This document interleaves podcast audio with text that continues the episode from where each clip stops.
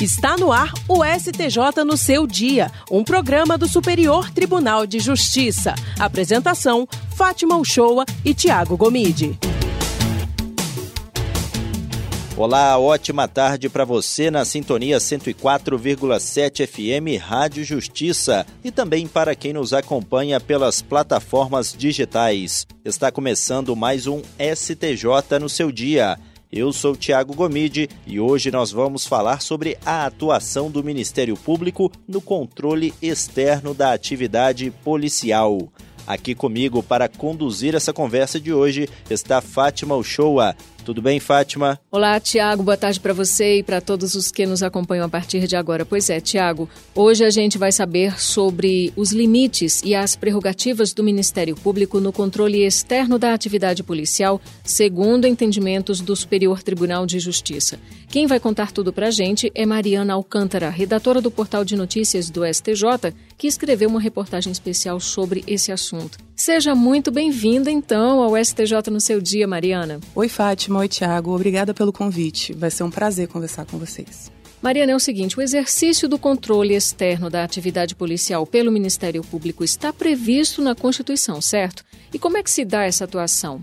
Com certeza, Fátima. Entre as funções institucionais do Ministério Público, a Constituição Federal prevê em seu artigo 129, inciso 7, o exercício do controle externo da atividade policial, voltado, entre outras razões, para a garantia dos direitos fundamentais do cidadão frente ao aparato repressivo do Estado. E, para evitar excessos, o Ministério Público estruturou um sistema de controle das atividades das polícias que envolve as ouvidorias, os membros da instituição atuantes na área criminal e os membros com atribuições específicas de controle externo. Um exemplo disso foi a edição pelo Conselho Nacional do Ministério Público da Resolução 20 de 2007, que define que esse controle tem como objetivo manter a regularidade e adequação dos procedimentos empregados na execução da atividade policial, bem como a integração das funções do MP e das polícias voltada para a persecução penal e o interesse público. De acordo com essa resolução, o controle deve atentar para a prevenção do crime, mas também para a correção das irregularidades, ilegalidades ou abuso de poder durante as investigações. Outro normativo sobre o assunto foi a Resolução 129 de 2015, que estabelece regras mínimas para o controle externo da investigação de mortes decorrentes de intervenção policial. O Superior Tribunal de Justiça já analisou algumas controvérsias sobre esse tema, especialmente sobre as prerrogativas e os limites do Ministério Público no exercício do controle externo da atividade policial. Mariana, o Ministério Público tem livre acesso a estabelecimentos policiais? Então, Tiago, em 2020, a segunda turma do tribunal entendeu que o Ministério Público, na atividade de controle externo, tem sim livre acesso a estabelecimentos policiais e a quaisquer documentos relativos à persecução penal.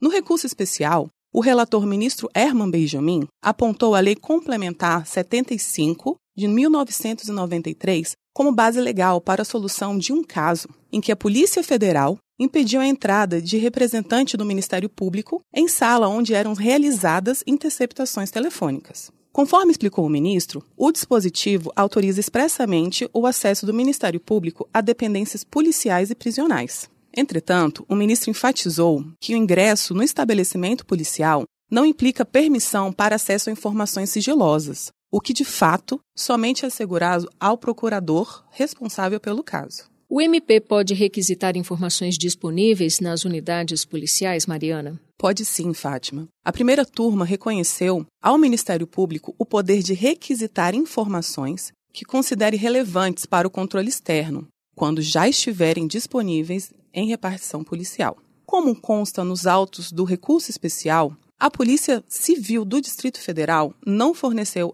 fotografias e documentos pessoais de agentes que já estavam em poder dessa instituição, para subsidiar procedimentos do Núcleo de Investigação e Controle Externo da Atividade Policial e do Núcleo de Combate à Tortura do MPDFT. Para o relator do recurso, ministro aposentado Napoleão Nunes Maia Filho, por ser o controle externo previsto constitucionalmente, não seria razoável negar o acesso a elementos relevantes para essa atividade.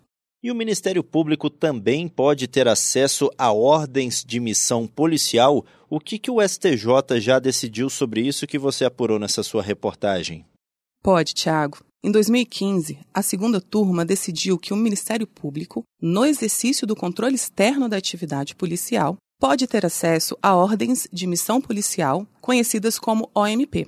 Em sua maioria, o colegiado entendeu que a OMP está contida no conceito de atividade fim da polícia e, por esse motivo, é suscetível à fiscalização ministerial. O autor do voto vencedor no recurso, ministro Mauro Campbell Marx, destacou que a ordem de missão está relacionada à atividade de investigação policial e isso pode acarretar um impacto direto na vida dos cidadãos. Por esse motivo, o ministro destacou que a OMP deve ser sujeitada ao controle de eventuais abusos ou irregularidades, ainda que posteriormente. Durante esse julgamento, também foi acolhida a observação feita pelo ministro Og Fernandes acerca das OMPs, decorrentes de cooperação internacional exclusiva da Polícia Federal, sobre as quais haja acordo de sigilo. Nesse caso, conforme ressaltado pelo ministro Og, elas estariam sujeitas ao controle posterior por parte do Ministério Público, de tal modo que não se comprometa a confidencialidade da missão.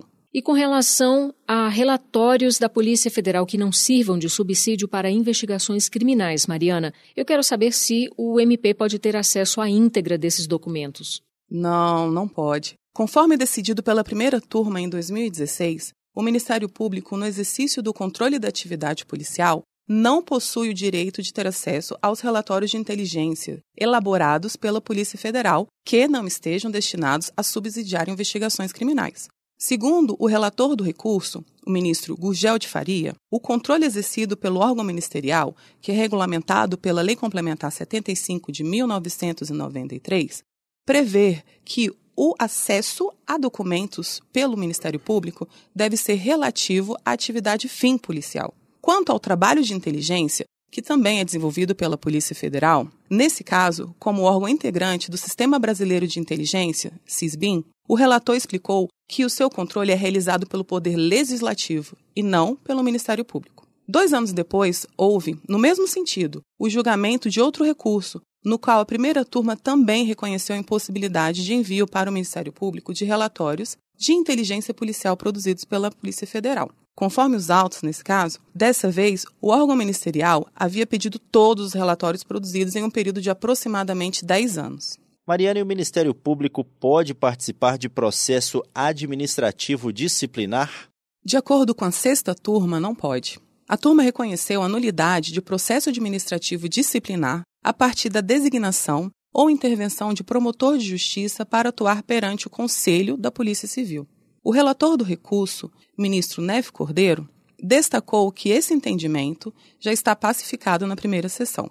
O ministro ressaltou que a participação de integrante do Ministério Público em conselho da Polícia Civil anula o procedimento administrativo instaurado para processar servidor público estadual por prática de ato infracional. De forma a corroborar a decisão, o ministro apontou o entendimento do Supremo Tribunal Federal, que afirmou a impossibilidade da participação do membro no Ministério Público.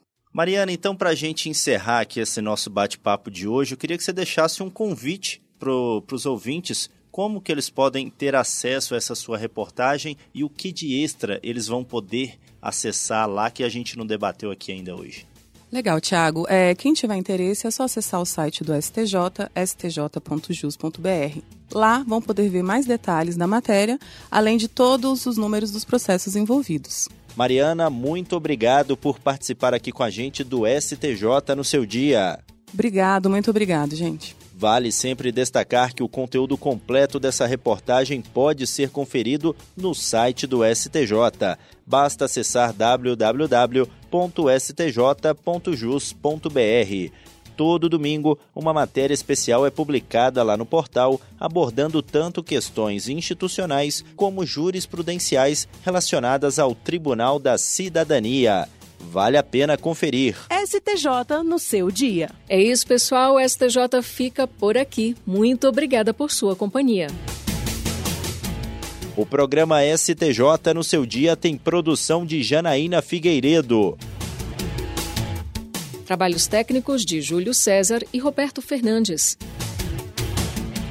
Direção de Daniele Lombardi e coordenação geral de Eduardo Moura. A gente se encontra sexta-feira que vem. Tchau, tchau. STJ no seu dia, um programa do Superior Tribunal de Justiça.